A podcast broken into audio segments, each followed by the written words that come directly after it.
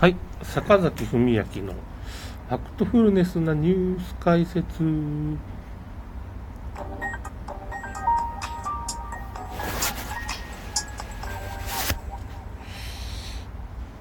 ちょっとね、いろいろ僕もね、考えたんですけどね、あのー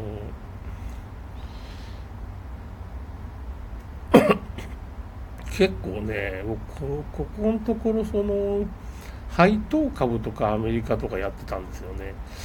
だけどまあ、もうちょっとしたらこれやっぱし、米国市場っていうのはまあ、崩壊するんで、で、一回暴落のすごいのが起こってしまうと、なんかね、10年とか5年とかちょっとなんか回復しないみたいなことがまあ、起こるんですよね。まあ、暴落じゃない、まあ、一回崩れてもすぐ戻すっていうことが最近多いんですけど、やっぱ僕もいい年なんでね、もう50代なんでね、ちょっともうあれだな、うん、やっぱもうその、もうちょっと堅実な投資ファンドにしようかなって思って、まあなんか8分、8分野の、なんていうかな、その、8分野の資産に、こう、分散投資するファンドっていうのがあるんですよ。あのバランス型っていうところ、えっ、ー、とね、SBI 証券とかで、まあ、投資信託でバランス型っていうのを探してもらったら分かるんですけど、まあ、不動産リートっていうと不動産ファンドとか、まあ、債券とか、まあ、株株でもいろんなところの株とか先進国とか日本とかっていういろいろ混じってるやつででこれでも十分なん運用リターンが8%ぐらいになるんですよ。8%で回せたらもう十分だと思うんですよね。あの、まあ、5、60代はもうそれでいいかなと思って、もうちょっとそれに組み替えるのと、まあ、株は暴落するからか債券みたいなも今買ってるんですけど、債券は今底値なんで、株が暴落するときは債券を買っとけば、これから今一番安いからこれから上がるみたいな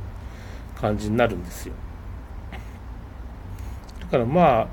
今アメリカ株っていうのは今年中に絶対こう、一回株価が崩れるみたいなことになってるんですけど、だけど今歴史的に見てその普通だったらもうその景気が崩れるはずなんですアメリカの。それでまあ物価としては今年なんていうのかなアメリカの物価って今日本の時給が5000円だからまあ5倍とか4、5倍になってる、まあ、3倍ぐらいなんかね、最低でも3倍ぐらいにはなってるから、まあちょっと史上最高の、まあその、物価もそれぐらい上がってるから、ちょっと異常な事態なんですよね。北海道のニセコですごいね、その、2000円のまあ、牛丼だとか、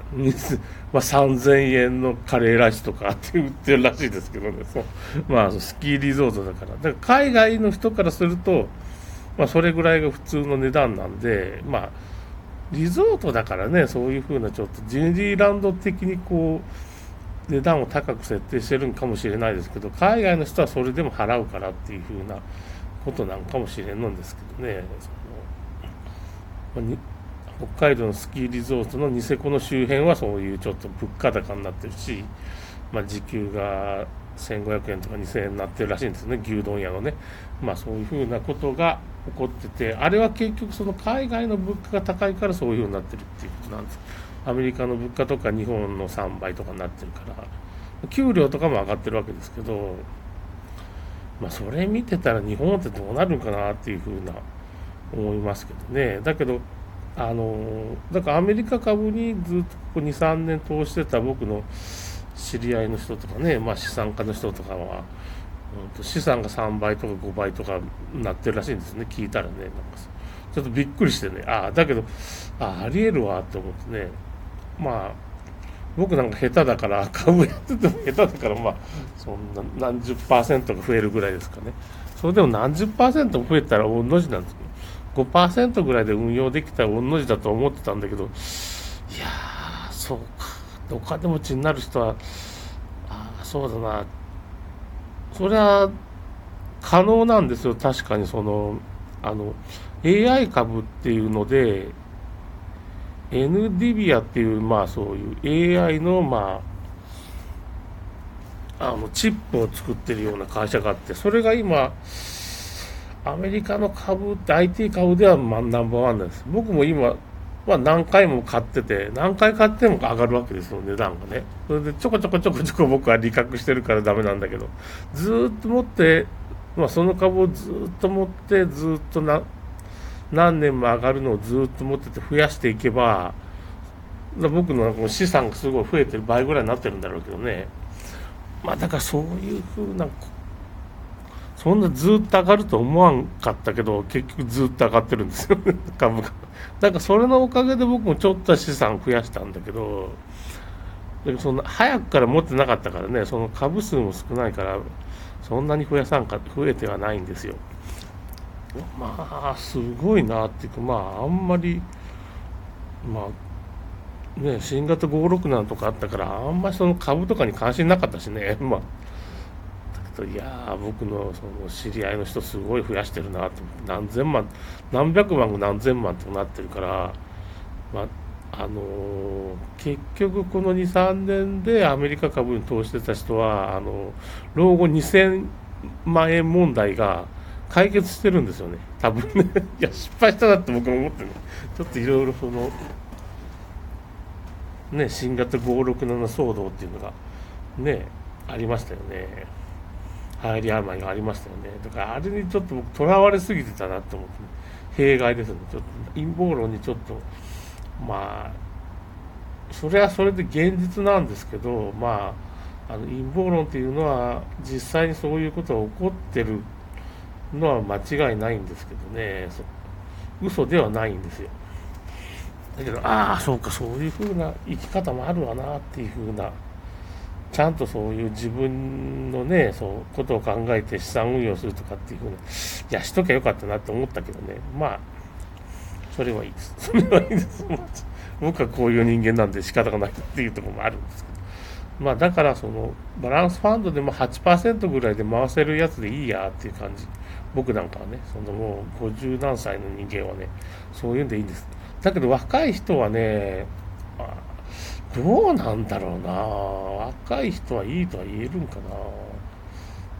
20代とか30代で NISA 始める人は、それでも暴落とか体験せん方がいいだろうと思うんよね。やっぱそれ回復するのに時間かかるから、まあ、債券かな、債券買うとか、あのー、現金ポジションを増やしとくっ。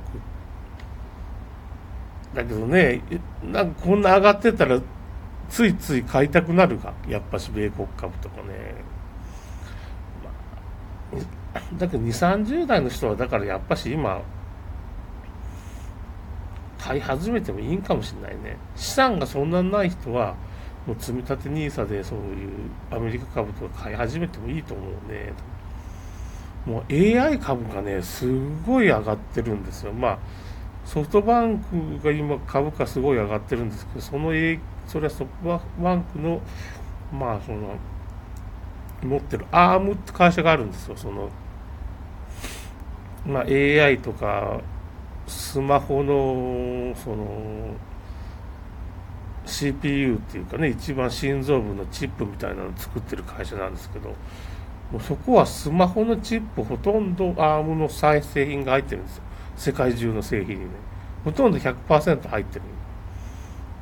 だからどんな会社もアームの製品を入れ入れないとスマホが作れないみたいになってるからそそこをソフトバンクは抑えててソフトバンクの株価は下手したら2倍ぐらい23倍に今なってるからなんかすごい上がってましたねここのところ。それで日経平均もソフトバンクが上がっただけで日経平均がこう、つられて上がってるんですよね。アームってとことスーパーうんとねスーパーなんとかコンピュータースーパー S スーパーマイクロコンピューター IN、えーと、インクっていう、まあ、そういう株式会社っていう意味なんですっていうところもすごい上がってますね。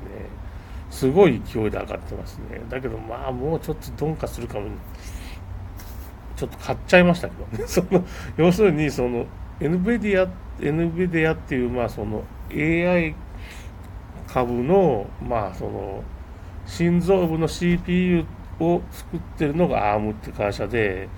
その NVIDIA を利用して、そういう、なんていうかね、サーバーとかそういうサービスをまあ提供しているのがスーパーマイクロコンピューターズって、この3つはちょっと相互関係にあるんですけど、これちょっと買ってみて、これが、時価総額がまだ何百億なんで、これが何兆ドルまでいくんで、まあ、ちょっと買っとくかなっていう感じですね。そそういう株がアメリカにはあるから、まあその若い人はそういうのどんどん買っていったら、本当、まあ1億円ぐらいになってますよ、資産が。20年ぐらい経ったら、おそらくね。いや、そういうこと僕やってきゃよかったなっていうふうに思思いましたけどね。ね、そんなことより僕、まあ、動画とか小説書けっていうかね、僕、そっちの方がなんか、ね、結構角川とかでやっと最終選考にね、残ったりするようになってるんだからね。ということです。そっちをやれ。本業も頑張れ。みたいな感じですね。ということで終わります。それではまた。